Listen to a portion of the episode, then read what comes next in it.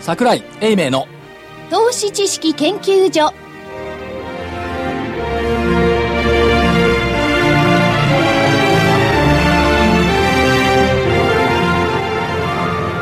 投資知識研究所場外乱闘編桜井泉の銘柄バトルロワイヤル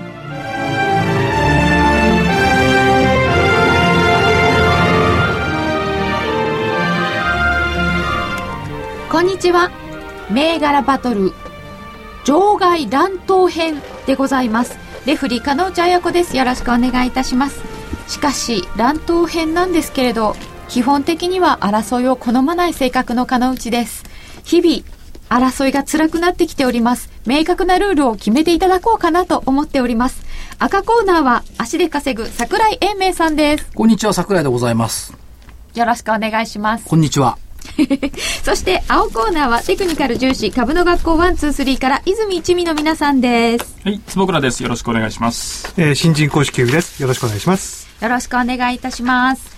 えー、そう、11月14日で、あの野田さんが解散するって言ってから1周年、1年が経ちました。早いもんですね1年というのはねですね。行員矢のごとし、なんか、いろいろなりがたしとか言われそうで嫌な感じです。えまあそういう1年なんていう時間軸では相場を見ていないワンツースリーの方々はきっとそんなことは認識してないと思いますが日経平均の上昇率はどれだけあったでしょうか8000円ぐらい、 8000円ぐらいでしたよね。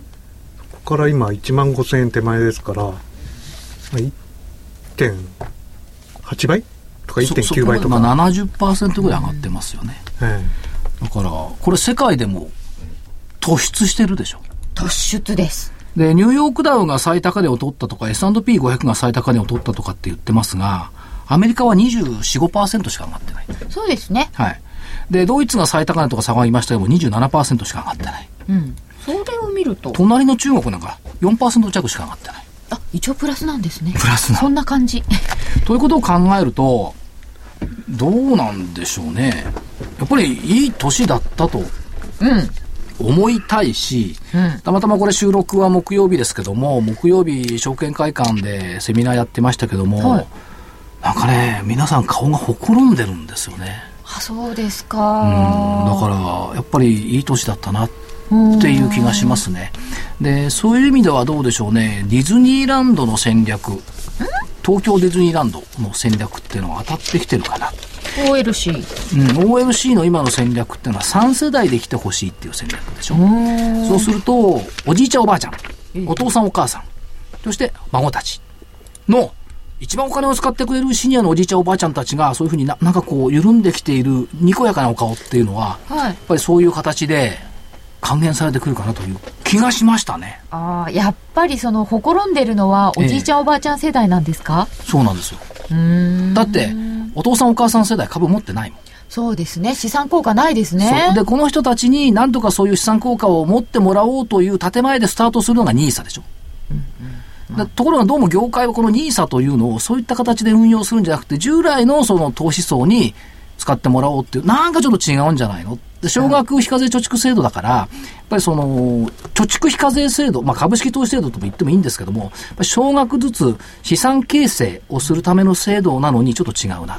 そう、け形成するのに5年ってどういうことよと思います。うん、まあ5年はいいんですけど、あの、だからおじいちゃんおばあちゃん世代っていうのは覚えてないと思いますが、彼女さん生まれてないと思いますが、貯蓄増強運動っていうので、お金貯めてった。福井さんは知ってますよね。はい。貯蓄いや、ちょっと。知らない、私はい。例えばその、証券会社の昭和30年代とかっていうのは、貯金箱とかね、はい。占領箱とかをお客さんに配ってたの。占領箱いいなあ、うちにもね、山石証券の千里箱ありました。あるでしょこのぐらいの。そうこのぐらいってえーと。招き猫とかね。 20センチ、10センチぐらいのこう大きい、あの、鉄でできたやつがありましたね。で、そこにお金を貯めて、公社債投資なんかで貯蓄をしてくださいっていう運動をしていたの。貯蓄増強う。ん、まあ銀行は預金でやってたんですけどね、だからその名残がね、今の公社債投信だとかにあるわけですよ。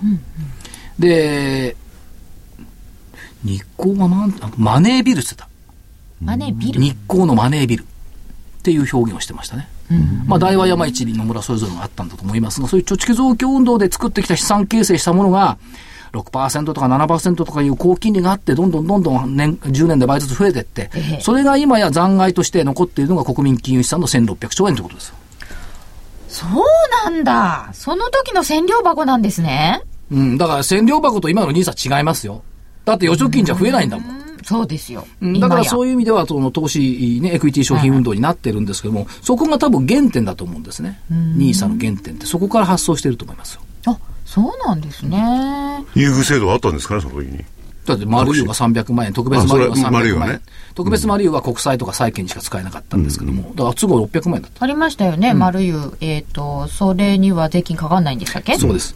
で、それが昭和57年ぐらいにグリーンカード制度っていうので本人確認をしようって言ったらみんな嫌がって、そりゃそうですよ、マルユになんとか太郎さん、二郎さん、三郎さんってみんなマルユ出したんだから。そうそう、昔あの、うちの猫の名前とかで作ってたらしい。そう本人そうそう本人確認がなかったから、あの厳密にだからそのグリーンカード制度で一回潰れたんですねあそうこの制度がですか。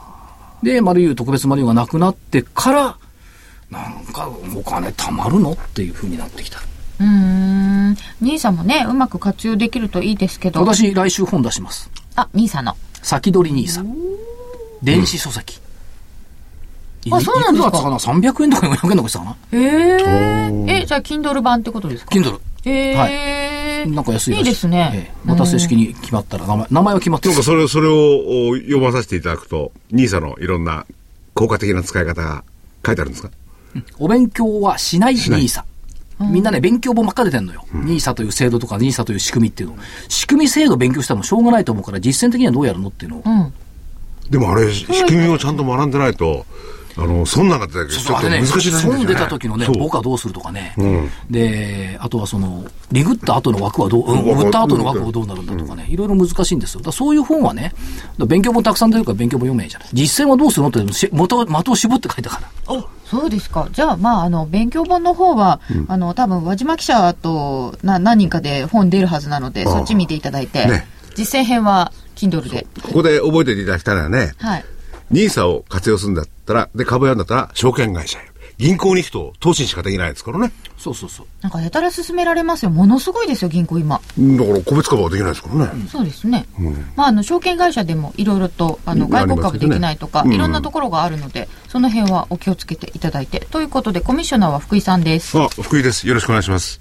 1年ということから話を始めたんですけれど、この1年、いい1年だったでしょうということだったんですが、キュービさん、この1年ってどうでしたいやーやっぱ上昇相場の時はね、はいあの勝てるんですけどその後あの5月23日以降ってあの結局、まあ、上がったり下がったり持ち合いをずっと続けてたじゃないですか,、はいその間はねやっぱ取れないですねななかな。か割とそういう方が多かったかもしれませんが、坪倉さんどうでしたいや、同じ同じく、やっぱり持ち合い相場でだいぶ苦しみました。 ?5 月までは良かった。そうですうーね。ん。じゃあ、でも、所長、これからはいいかもしれませんね。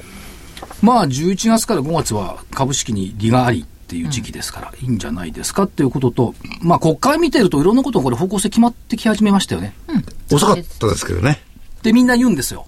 みんな遅かったとかね、あの、現実に出てくるのが遅いって言うんですけど、1年での変化っていうのは歴代内閣の中では随分すごいものがあると思いますよ。誰も擁護しないんだ、この国は、現政権を。まあ、そういうところはあります批ね。判する人ばっかりなの。いや、だから金融政策とかね、政治ってのはいろんなことやるじゃないですか。はい他の政策とかね。それをこう見ちゃうと、金融政策で取り上げて用語って難しくなっちゃうケースもありますよね。ただね、あ財政の、市場政面からいけば、1年間で70%マーケットを上げたっていう、これそうなんはですよ別に外部の問題じゃなくて、やっぱりこれアベノミクスでしょ策うん。という意味では主導的に上げた。それから、今週の月曜日みたくね、火曜日か、ニューヨークに関係なく株価を上げたっていう主体性を持ち始めたっていうところは、やっぱり評価していいのかな、マーケットからとは思いますよね。もうちょっと評価してあげてもでも、あの、いいか一と、ね、ニューヨークだってちょっと安くなっただけで別に主体性云々の話じゃないと思いますけどね。いや、違う違う、ニューヨークが変わらないときに、東京主導で上げた、まあ、ニューヨークのね、夜間の S&P500 のミニが上がったとか、解説する人いますけ ど、それでこと足りるのかという気はしますよね。それだけじゃないだろう。じゃあみんなニューヨーク見てやってるんだったら、ニューヨークの写真になるだろう、本来はって。あのね、解釈できないとみんなニューヨーク持ってっちゃうのよ。うん。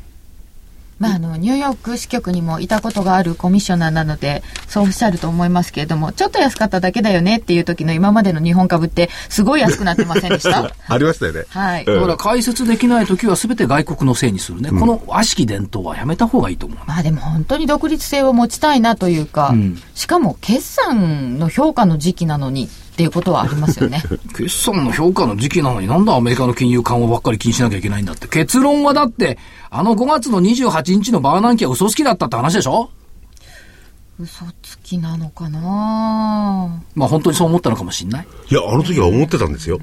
うん。でも余計なこと言ったよね、お前はっていう感じしません。まあ、右確か往にね。左往させられたということさはせでたきかまっすたんだろうね、という。うん。いや、だ、だけど、でも、いや違う違う。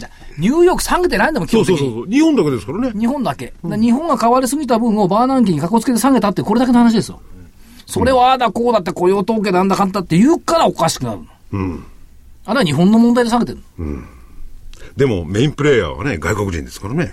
の。あ、本当あ、メインプレイヤーはメイね。ンプレイヤーはね。メインホールダーは違うもんね。そうそう、違う。3割しか、こ3こが割おかしい。メ27%持ってない。インホールダーがメインプレイヤーじゃないっていうところがおかしいんだ。おかしいですよそうね。何考えて日本の株やってるんでしょうかね。この間ね、どこだっけ、福岡行った時にね、おばあちゃまが質問してね、いや、外国人が7割、まあ7割もね、あの、支配している日本株式市場はやっぱり海外動向を気にするべきなんですかっておっしゃるから、いや、7割って売買はしてますけど、持ってるのは3割必要って言ったら、へっとか言われて。いや、だから余計にこう、あれでしょうね。こう、振り回されちゃうんでしょうね。そう。その7割という、幻影にね。だから自分たちがどうしても主役になりたくない人たちが多い株式市場だから、みんな他人のせいにする。この他人の、他力本願シナリオから早く脱却しましょうっていうね。そこ言うと、この番組はね、それを言うと大変ですよね。みんな自分に戻ってくるんですもんね。銘柄言ったら。そうですねだ誰か一回休みとしてると思うんだよ大変なことですよ。いろいろとね、休まされちゃうっていうのもありますしね。まあ、あの、先週の振り返りと今週の戦いをこの後お届けしてまいります。自分に帰ってくる今週はどんな喧嘩に結果になったのでしょうか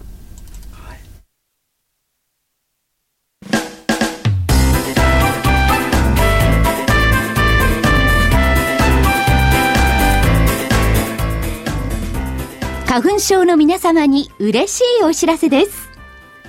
花粉症で長年悩んでいた医師が自分のために開発した花粉症対策商品ポレノンは花粉が体の中に入る前にブロックする体にも優しい商品です。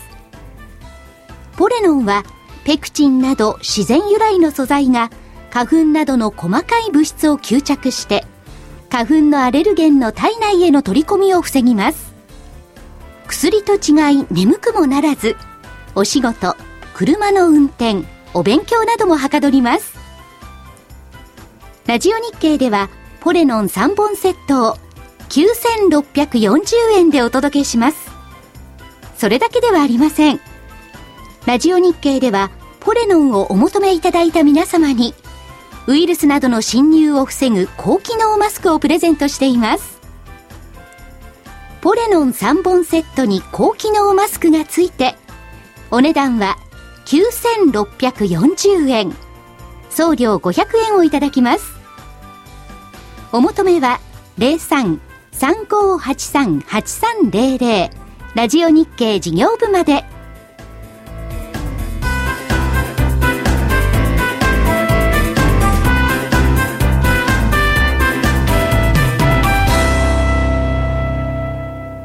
桜井泉の銘柄バトルロワイヤル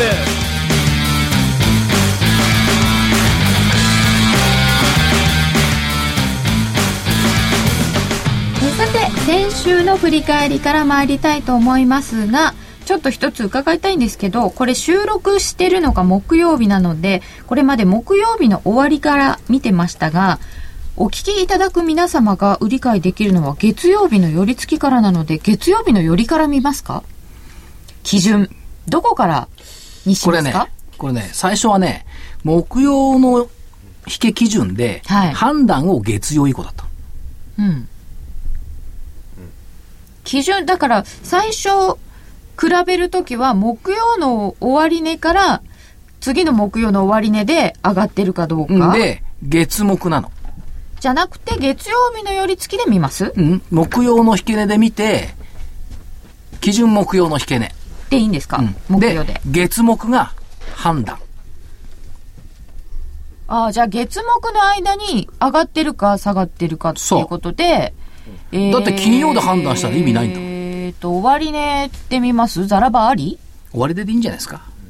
彼女さんも大変でしょうから。うーん、難しいな。でも、例えば先週のように、こんなのがあったのです。キュービさんからは、愛産工業7283でいただいていたのですが、これは950円で利食いという指定が入っておりました。はいえー木曜日の終わりが975円。えー月曜日の寄り付きですと981円なのですが、えーその月曜日11月11日に安値947円があるので、これ寄り付き981円で売って、950円でリグってますはい。950でリグイですね。まあ、もともとドタンキって言ってたんですもんね。はい。うーん。じゃあ、1日の間で、そのまあ商いがその成翌立日との見寄り付きて、でもいいですよね。あの、1回も950割ってるんで、あの、その次の日の、まあ、寄り付きに、あの、リグってもいいかなうん。じゃあ、これは利益確定できたということでで、きますね丸にしましょう。はいそもそもその利食いとかロスカットっていう概念を持ち出したのはワンツースリーだから。でもそれを入れるとすると、ザラバありになるんですよ。ザラバ入れたいザラバありにします。まあ、この人たちのせっかちな性格からいくとザラバありかな。そうなんですよね。もうすっごい荒いのがあるんです、今週。えー続いて、健康マヨネーズ2915は、えー7日のクローズが890円、11日月曜日の始めが900円。で、11月11日高値が902円、安値882円。なんでこんなに11日の月曜日に上下をしているのか。8日の金曜日に決算なんですよね。それを控えて木曜日に健康マヨネーズを上げていただいてたんですけど、キュービさんこれ8日の決算は意識しましたと。忘れてました。してないと思うな。しっかりとこれはね、忘れてて、うん。後から見て、あ、やべっていう。うん。そうですか。はいはい。 決算まああはの、と当時ね、言ったのは、あの、894円に、あの、ロスカットって言ってたんで、はいこれは、あの、月曜日ですかね。はい。月曜日の寄り付きそれより上から始まっちゃいましたから、ロスカットになりますね。ロスカットになっちゃうんですか、はい入ってないっていうことはないんですかいや、ロスそれカはット値より上なので入ってないですよね、普通考えると。いや、その後、降りてきてますから、うん。多分、894で、あの、約定しちゃいますよね。ああ、はいなるほどね。まあ、逆差し値をね、使いますから、入れてればね。はい、入れてると894で、ロスカットと。なるほど。ただその後これ方向線に当たって戻ってるんで方向線当たってこれ買えば今これプラスですよね、でもこれ売りだったんですよ、こはれい、売りですうん。なのでまあこれはロスカットです、うん勝負的にはもうこれは負けですそうなんですね。はということだそうです。×です。えー、そしてもう1銘柄はカイオムバイオ4583でした。えー、7日の終値が3500円。月曜日寄り付きは3320円です。えー、そして14日木曜日終値が3200等円。これは買いだったので×です。丸××という結果になりました。赤コーナーの方はこの愛産工業と健康マヨネーズに買い向かいました。 えー、愛産工業は988円になってますから、えー桜井さんの方は終値基準ですから、丸です。健康マヨネーズは終値だとすると、890円、892円うん、三角ですかはい。コムチュアが3844、えー、1739円から1715円ですので、えーっと、バツじゃんバツなんですけど、これもだから11日の寄り付きが1762円。だこれは取らないんですね。ここ上がったなっていうのは。いいですよ、取らなくて。じゃあ、×です。 うーん。えー本命ダンロップスポーツ7825でした。7日の終値1229円で、14日終値1230円、高値が14日に1235円がありました。ちっちゃい丸。はい。えーフィールズ2767。これは11日が1832円。で、7日終値は1853円。で、今日1780円で終わってますから、これは×です。はい IR ジャパン6051。7日終値が9460円、11日寄り付きが8780円、そして、えー、14日の終わりが9340円、ただし14日の高値9540円がありますので、ザラバ基準でいくと丸、11日月曜日からいくと上がってますが、えー、木曜木曜で見ると×になります。えいいですよ、罰で。なんかでもな結局なんか×なんだか丸なんだか取りようによるなみたいなのが多いので、いまいちしっくりこないというか、すっきりしない勝負の一週間ですね。あの、投資手法が違ってる両者ですから、はい多分終わりに終わりに比べるの難しいと思うんですよね。そうなんですスよねパッとこっちはね、あの、123の方は、なんかあったら逃げる。なんか飛びつくって感じですよね。ここでロスカットしてます、利食いしてますっていうのがわ、悪いものも取り扱うワン、ツー、スリー。いいものしか取り扱わない桜井と、こういう構図になるんですかねあ。の、社長、い悪いものいいものって具体的にどうどういう意味なんでしいょうや、ね、値動き的にねあ値動。きに下がるものも買いに行く、ワン、ツー、スリー。上がるものも売りに行く、ワン、ツー、スリー。本質的にいい銘柄しか取り扱わない桜井と。手前味噌的に言えば。ところで、あの、いい銘柄かどうかって、小ムチはね、はい。クラウドってないじゃないですか。はいクラウド NAC の結構苦労してるみたいですね、いろいろね。それ NC が苦労してるだけの話でしょ。 NAC, NAC が苦労してるだけなんですかクラウドそのものの問題じゃないんですかじゃないじゃない。セキュリティとかそういうのこう結構出てきてるってね、使いこなしてる間に、今。あの、だって聞いてると、うちはセキュリティをちゃんとやってるって言ったところと、全然いい加減にやってるところと、やっぱ差があるもん。あ、じゃあこれからますますその差がはっきりしてくる。出てくると思いますよ。だから、クラウドモバイルの勝者と、クラウドモバイルの敗者っていうのは、鮮明になってくるんじゃないかと、個人的には思いますけど。ああ。なんか苦労してるっていうのは NEC 側からの発表なんですかいや、いろんな人から聞いてですね、結構やっぱりそのセキュリティとかそういうの難しいらしいですよね、技術的には。どれとも基本的には入れるわけですからね。誰でもまあいろいろこう、なんとかワードとかあるんでしょうけどね。でそんなのはね、やるのは簡単だって、その悪い奴は世の中にいっぱいいますからね。でもクラウドもビッグデータもなんか意味拡大解釈されすぎちゃって何でもかんでもそうそれみたいになってるけどそうでもないよって聞きますけど、ようやく始まったばっかりですもん、クラウドっていうのはで、こビれッからグデータなんでて、すねビッグデータって名前に変えてるけど、基本的にポスシステムでしょうん。は昔からあったこともみん、でビッグデータって名前変えてるだけじゃん。あ扱う量が多くなったってだかこらとでクすよラ、ねクラウドとかなんとか言っちゃってると、例えば、バフェットさんなんていうのは、俺はわからねえから、そんなもん投資しないっていうのかな。ああそうじゃないでうん、すコカ・か、コーラしか買わないとかね。それはそれじゃないですかやっぱり分かんない世界が分かんないしでもこれから、わかんない世界のこともわかんないと、投資できてリターン増えないですよね。ますます増えてくるでしょうね。だけど逆に言うとね、先週も言ったと思います。例えば健康マヨネーズの愛産工業でも、やっぱりね、それぞれの銘柄にみんなそれぞれの思いがあるんですよ。そういったものを主張してコード番号と銘柄名だけでね、マーケットに対峙しようなんていうね、おこがましいなと。 120万年早い。川をね、なんか一言ないですかいや、それについては何もないですね。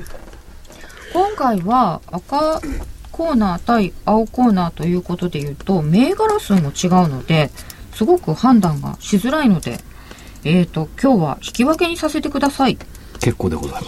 あただね、言いたいのは、本命で見るとね、丸とね、ちっちゃい丸とね、×なのね。あそうですねほらい、何のための本命なんだこの勝負にこだわる。そうですね本も命うだでともそうは言ってもそうだね、たった1円だからな、ワン、ツー、スリーみたいにさせこましい取引っていうのはあんましたくないから、引き分けでいいんじゃない ?1 円上がったからこれは勝ったっつうのも嫌じゃないなんかな難しかったな今なんか回ひはと一言こう言っていただきたいんですけどね。いや、あの、それに関してのノーコメント。ありがとうございます。 まずね、自分のああ、自分が出したのはね、当たんないとダメですねっていうのが、まあ正直なところですね。要するに謙謙虚なわけですよね。まあ、あの、ね。はい。一言言いたいというのがあんまりなかったということでしょうかいや、あの、言いたいことはいっぱいありますけどね。 あの、悔しかったのは、あの、あの先先先々週出した三菱自動車。はいうん。これね、あの、負けたんですよ、先週の金曜日。あ、木曜日、木曜日ですね、収録。はいその後見事に下がってるんですよ。はい持続性じゃん。そう。いや、で、多少この前の時にも、多少期間はあってもいいですよって話にはなったと思うんですよね。 ただね、今日で見るとね、今日でローで見るとね負けてる、またね、負けになるんです。だから出さなくてよかったんですね。うんあそうですかあだから、あの、まあ、ワン、ツー、スリーの手法って、あの、まず方向線があって、方向線当たったところで、あの、売るなり買うなりして、まあ、その向きに合わせて売るなり買いなりする。で、あの、逆に行き出したら、リグ、リグなり、っていうふうにするん2で、週間ずっと下げてるとかいうことはなかなかないですからね。ないんで すよね。それはね。だからやっぱり期間切られちゃうと、私たちの手法で、あの、見ると、やっぱ辛いところはありますじゃあ、よあね。の、青コーナーについては、えっ、と、ザラバありで、えっ、と、利食いとか、そういう設定ありで、ということにいたしましょうか。ありがとうございます。なかなか勝負難しいです。ね、ルールが違う、ね、片やピストル、片や剣で、さあ戦えって言ってるもんですからね。赤コーナーはね、一種格闘技って一言週っちゃっ間だてまかすらね。あ、そうですね。一種格闘技ってありますもんね、でもね。そうか、じゃあやっぱり戦わなきゃしょうがないのか。うん、で、えー所長、はいで、これからの相場を見るとね、相当中長期で相場の月っていうか、そのものが変わって日本経済は上向きじゃないですか。やっぱり中長期のが、あ中長期投資の方がいいんでしょうかね。じっくり構えた投資なのん方でが。そうなるのなんかちょ突然言い出しましたね。ちょっと数日株が上がりゃみんな強気になってさ、日本景気いいですねって。変わんないじゃん。いや、だからさっきの、先週の木曜日この今冒週の頭の話を聞いてて日、本の景気は変わってないんですよ。一応敬意を表する意味で今言ったんだけど、ええ。変わってないですかね、じゃあ。だから、一週間で景気が変わると思いますか卵の価格だけですね、変わってんのは。そうそう。変わったのは人間の心理だけですよ。株価が上がりゃ強気になるし、だって GDP 変わりますか一週間で。で一週間では変わらないですよね。ところが先週の木曜日の風景と今日の風景と明らかに違う。これ、また、明日になったらまた違ってたりなんかしてね。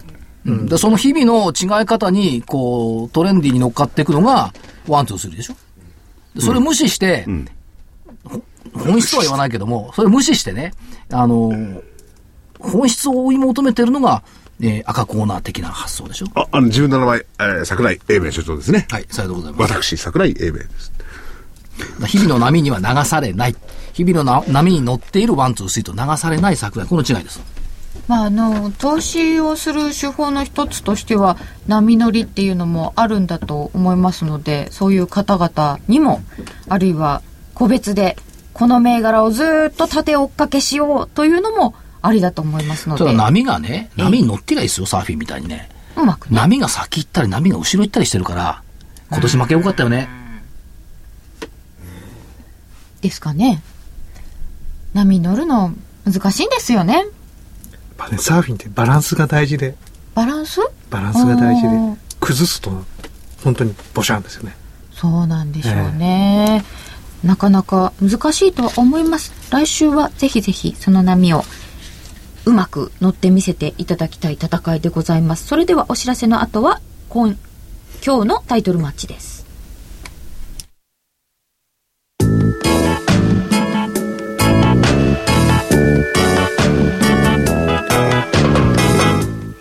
ここでラジオ日経の好評 DVD のお知らせです桜井英明の投資知識研究所 DVD は毎月投資に必要な知識や実際の投資に役立つノウハウをお届けしていますこの DVD は毎月テーマを選び桜井さん自身が実践で学んだ投資に勝てそうなノウハウや内外の投資家の動向さらにアノマリーなどに関しても丁寧に説明しています桜井英明の投資知識研究所 DVD1 本のお値段は8400円送料500円をいただきます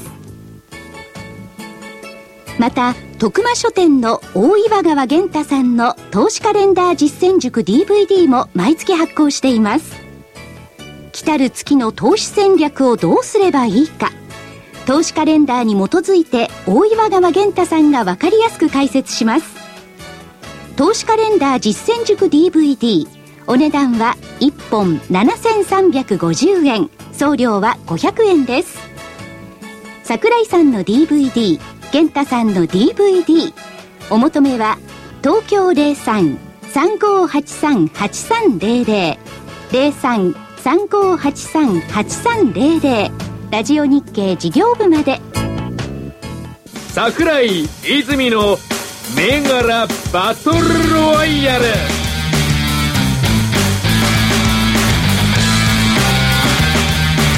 それでは本日のタイトルマッチです今週分も伺ってまいりましょう青コーナーからキュービさん今日はどんな銘柄をはい。えーと、一つ目はですね、7222日産車体。 7222の日産車体はい。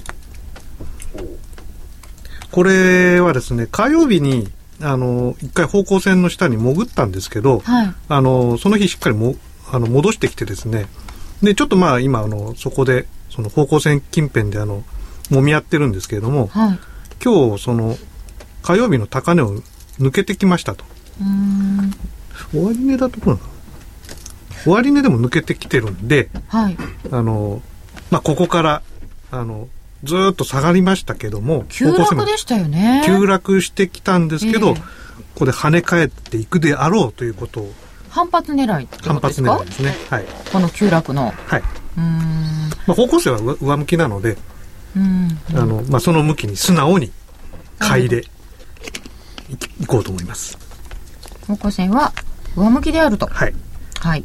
あの、方向性に戻ってきてる銘柄多いんですけれども、あの、まあ、ちょっとですね、週足なんかも見てですね、はいあの、一応、他の指標も見てて、うん。うん、あの、上がりそうだなというところで、こちらを、はい、選ばせていただきます。決算発表見てるでしょうね。決算発表のスケジュールを。まあ、それはこれないんですけど。終わったと思います け終わどっ、てます。それいでつかです下ねげました。あ、今回はちゃんちゃんとチェックチェックしていただきます。はい、日産車体7222は買いで。買いで。はい。日経があの、えーっと、七えーっと、9月、10月の高値と、日経新聞じゃなくえてー日経平日経均のこと平均でですすねね。。はい。それが、あの、高値抜いてきたんで、あの、いや、いよいよまたか上昇になるんじゃないかなっていう可能性があるので、一応、今日は買いで攻めます。これ目の前にチャートを出していただいてるんですけどね。妙に、この75、あ、赤の線ですよね。あえーっとね、あ70み緑。緑だ、緑だ。ねえあ、そうか。やっぱり、それで跳ね返されて戻ってるんだ、また上に。そうです。まあ、この跳ね返り、跳ね返るところを狙うんですよね。これどの辺まで行きそうですかね、この跳ね返りは。えーあしう私の師匠があの1700と言っておりますんで。 そうですね。1680ぐらいかな。えーそこら辺まで行けば OK ですよね。そうですね。そこは目標ですね。で、まず1600円超えないと、この辺でうろうろすると思います。声の登場はワンツースリーの大場さんです、はい、どうも、ご無沙汰しております。よろしくお願いします。これ10月で一番高いところで、いくらまで行ってるんですかここです。 1766円。 1794円です。94です。 94。はい。1794ですね。いいですかもう。はい、もういいです。はええこれ、あの、伸ばしたり縮めたりすると、こう、はいなんていうんですか、こう見える、見え方が違ってくるじゃないですか。チャチャーートトっの、て。ねそうですねねもういいです。はいはい。何が納得いかなかったんでしょうねそこまでいけばいいですけどね、ちょっと厳しいかな。まあ、1週間だと多分そこまではいかないと思うんで、このな75見ないとね、ずっと上げ続けてきてるわけじゃないですか。はい。そろそろいいからなんだって、その上げた部分をもう調整したっていいじゃないかって感じがしちゃうんですよね。うんうん。上げが長すぎますよね。どうなんですいやか、上げはゆっくりで、下げ早いんで、あ、そっか。いや、普通の動きじゃないかなと思います。あなるほど。はい。で、これエントリーは、あの、特に条件なしでいいですかはい、条件なしでいいです。はーい。日産車体でした。なんかエントリーちょっと為替屋さんみたいだよね。似てませんどっちかっていうとそっちの方に。そうだね。上下だ。天国か地獄しかないもんね。お買い求めってのはどうですか何ですかお買い売り、売る時もあんだな。では、はい。えーと、2つ目ですけれども、えー、9119、飯野海運。 9119の飯野海運。はい。これ結構動きますよね。そうですね、海運は、あの、動くときは、ドーンと動くんですけれども、えっ、と、これはですね、えっ、と、方向線上向きで、えーちょうど、えっ、と、く10月の中頃からあの、下がり基調だったんですけども、これもですね、一昨日ぐらいから反発してきた感じがあるので、まあ、ここから反発するところを狙っていくということで、えーここから買いということできます。はい。反発してきた流れに、乗ると。の今多分波の一番、あの、そ下のところ下のところにいると。でここからうまくこう上がっていくのをうん、撮りたいですけどね。まあそういうサーフィンできればいいんですけども、もしかするとまあ、下行っちゃうかもしれませんけどね。なんか弱気になってないですかいや、か、あの、ね、値動きにあの、ほ、あの、必ずこっちってないですから、うん。これも買いということで、い、いの開運です。これも条件はなくていいですかあ、いいです。はーい。二、つえっ、と、あと一つ。えー、7874のレック。 ?7874 レック。はい。まあ、これも、あのー方向線上向きで方向線を抜けてきて、ちょっとそこら辺で持ち合ってるという感じの銘柄なんですけれども、これ何があったんですかこの巨大な行船これ。決算発表じゃないかな。あ10月31日に出てますね。なんでしょうね。ね、15歳でいきなりドーンと来てるんですよね。これ30 31日ですかこあ、れ。 29日に、業績予想の修正が出てますね。あ、なるほど。で、その後の30日にこの要線ですね。はい。なるほど。やっぱでり、、これはこれも買いで。はい。はい。これはですね、あの、まあ、方向線上向きでその抜けてきたところっていうのを話しましたけども、あと、週足的にも、はい。あの、いい感じなんですよ。で、週足の方向線、あの、39週なんですけど、はい。まあ、これもですね、ちょっとまあ横向いてますが、あの、まあ、このままいたらまた上上向きになりそうだなっていうのと、ちょうどですね、まあ、ここ、今抜けてき、抜けかけてる。ちょっと下げてきたんだけども、そこからまた抜けかけてきてるので、まあ、ここから上に行くところを狙いたい。これ今我々の前に、その週足39週ですかその、お線があるんですけれども、僕なんか見て、こっから先を見るとね、その線が落ち込むんじゃないかって感じで見見えるんですけど、その辺でどう見るのかなないないんですよ。 39個前、こう見なそうそうい。見ないかわかんないけどね。見ればでうも、ん。まあ、み見る見方あるんですけど、うん。まあ、ちょっとすぐには出ないですから。ということで、えー、週足もちょっといいかなということで、レック買いで。はい。はい。3ついただきまはいした。。以上、3銘柄。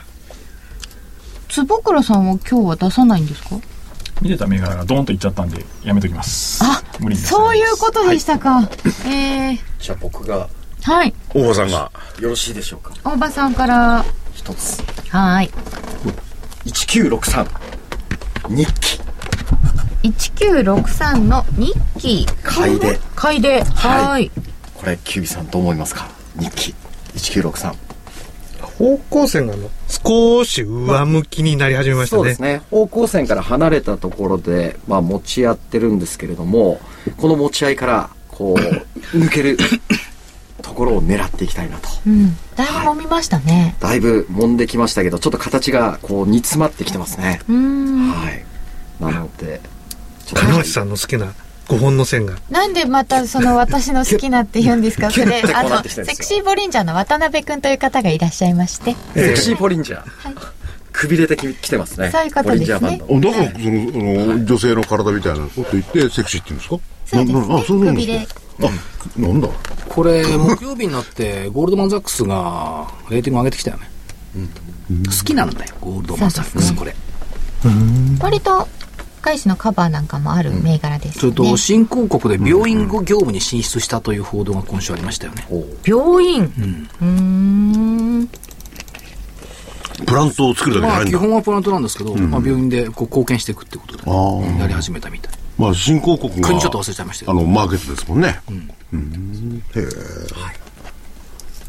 プラントはなんかいろいろこう前倒しでなんとかがとか労務費がかかりすぎてとか結構大変なところもあったのですが東洋エンジニアリングなんかはねええ、苦労してましたよね。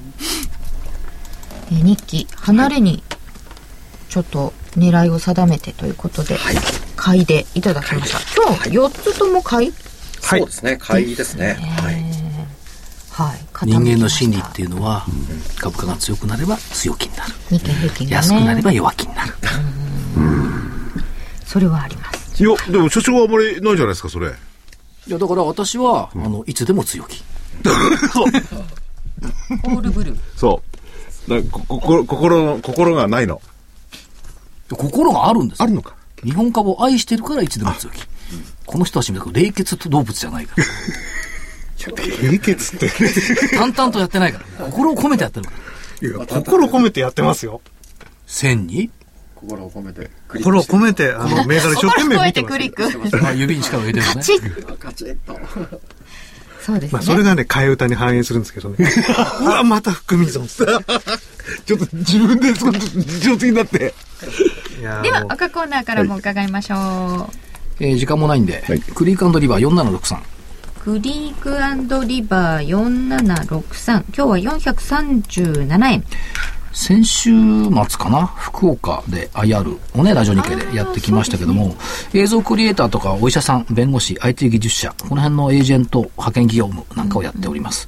業績好調ですよね。で、中間期は増収増益といったところで、ふっと頭に浮かんだのがね、医者でしょ、弁護士でしょ今のテレビ番組あるじゃないはいドクター X。私失敗しないので。そう。あーねリーガルハイ。あー、え。あれ、いい加減な。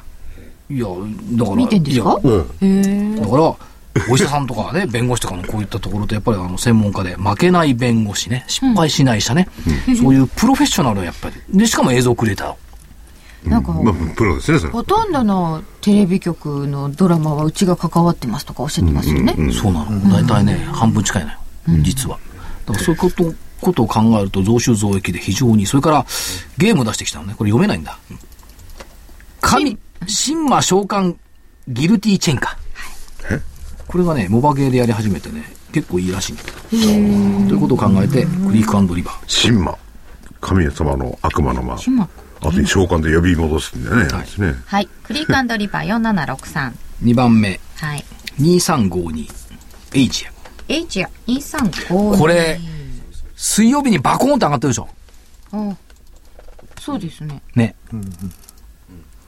すごいですね、これ。これね、水曜日のね、全売売り付きって1160円だったんですよ。これで、水曜日のね、9時10分過ぎぐらいにメルマガ配信したんですよ。で水曜日の注目銘柄、エイジアだったの。そしたら1380円ぐらいまで上がったし、ビューって。ああ、そうです。ヒゲが、うわ、ヒゲがそだうからだ。メルマガで上がったかどうかは知りませんけどね。上がっちゃったんだ。うんで、まあ、日の丸ソフトですよ、メールソフトなんかやってますから、で、業績めちゃくちゃいい。で、えーたまたま昨日の夜か、水曜日の夜、あのー社長さんとお話を、取材をしたんですけど、はい。お願いしちゃった。来てください、木曜日の番組って。ああ、そうですか。それはそれは。でね、顔つきがやっぱにこやかでしたね。ああ、儲かってるとね。うん。まあ、業績いいとね、そんなところがあったんで、いいじゃん、日の丸ソフトに期待したい。はい。もう一個はね、はい。コンタクト。コンタクト7743のシード。ああ、シード7743。業績は非常に堅調に推移をしています。そして期待感があるのはね、シードのワンデーピュア、潤いプラス。潤いプラうス。ん、やっぱりね、あの、乾燥感があるんで、潤いのあるコンタクトっていうのだし、これやっぱ人気出てきてる。しかもね、えっ、と、間もなく、卵子用が出るのよ。ああ、今まではね、乱視ってコンタクそう。ト。遠近療養はすでに出している。遠視も近視も出している。で、卵子がなかったの。へえ。で、卵子用が出るんなら、僕も作ろうかなと思って。うんうん。ゴルフの時のコンタクト。あえ、邪魔なんですかメガネ、やっぱり。うん、やっぱね、汗かいたり邪魔なんで、うーん、遠視乱視が出るなら作ろうかなと思っいいですねてい。て、だから、まあ、コンタクトレンズの装着液なんかも、これ、抗菌作用があるやつが、やっぱ売売れ始めてきている。それからね、えーっと、キャラクター。これ、名前、名前なんていうんだろううん。北川稽古、ああ、はい。福士、蒼太。これね、アマちゃんで出ていた寿司屋に行ったね、潜水学校の先輩。あこれがねあ、、先輩。うん、これがあのメガネのキャラクターにも使われている。へえ。あのーあれですね。コンタクトじゃなくてメガネも作ってるんですね。メガネもやってる。メガネ事業もやってる。コンタクト会社では唯一の上場企業。っていうことを考えると、どうもこの、やっぱり、株価も堅調でしょ、これ。ですね。前に紹介していただいた時は、あの、水がいらないので中国でもとか。でアジアも伸び始めてきてるし、ベトナムにも進出してきてるし、やっぱりオンリーワンを目指しているコンタクトという意味では、はい。円安も効いてくるから競争力ついてきてる。じゃあ、えっ、と、所長からは、フリーサイトリバーとエイジアとシードでいいですか、はい。あと、あの、何も言わない3853インフォテリアにもちょっと興味があるところ。もう一回もう一回。 3853インフォテリア。同じようにきあのパッケージソフトの会社です。インフォテリア3853。本命はおめえじゃ。本命エイジアで、えー、青コーナー本命はじゃあ日産車体。日産車体で。はーい。えー、残り3分ないです。どうぞ。はい。じゃあ、あの、ずっとあの僕よくこの銘柄やってるんで、あの、この歌出せなかったんですけど、キャンディーキャンディーの替え歌。はい。キャンドゥ、キャンドゥ。あキキャンンさドんの好きな銘柄ですよね、これ。ゥ、しょっちゅうやってるんですよ。だ から出せないんですよ。あ。ああ。ということは今やってないとかですね。 はい、今、あの、持ってません。おーはい。これいきます。えー、キャンドゥキャンドゥ。ブランドなんて気にしないわ。100円だってだってだってお気に入り。上昇トレンド大好き。窓開けギャップアップ大好き。私は私は私はキャンドゥ含み損があるとちょっぴり寂しい。そんな時こういうの、チャートを見つめて。上がって、上がって、上がってキャンドゥ塩漬けなんてさよならね、キャンドゥキャンドゥあー、うまいなあ 浮かびますね、キャンディーが。そうですね。はい。所長からはメモリーグラス。はい。これを雇用統計として。うん水増しをくださ い。お望みの数だけ。株価を思い切り上げてみたいのよ。間違ったんじゃないわ。計算変えただけ よ。騒ぎの材料なら雇用統計使ってよ。ゆらり揺らめいて、そうよいい加減な雇用統計。踊り疲れても、でもいつ、いつでも変われる。ねえ、キラキラと輝く数字には、いくつの嘘が解けているの。水増しをください。都合よい数だけ。雇用統計非農業部門失業率。驚いてやるわ。 皮肉たっぷりの歌になりましたね。もうひどかったね今回の雇用統計は本当ですね。まあみんないろいろね。ね騒いでおられましたけどもはい。まあ、騒ぐきっかけという場合にはいいのかもしれませんが、なかなか見てる方は疲れる、びっくりが多い最近の統計でございます。えー、さて、ここから上離れといけるのかどうか、ちょっと楽しみにしたいところでごたざだいます。 11月最終週ってのはね、はい。日本株すごくいいんですよあ、そうなんだ。過去13年連続おー高い11月最終週。 21世紀になってから11月最終週は下げたことがないまあ第11月最終週を含む週はねおーだってそうでしょ日経金月足要請基準1万4201円いけそう。で10月はね17日からこうトロトロトロっと下げてきたんですけども、11月はねこれね半ば17日以降からやっぱり11月には帰ってこいようになるのかなうん。そんな感じがしますよね半年ここからとよく言いますが頑張っていただきたいものです今週もお聞きいただきましてどうもありがとうございましたまた来週お耳にかかりましょう失礼します失礼します。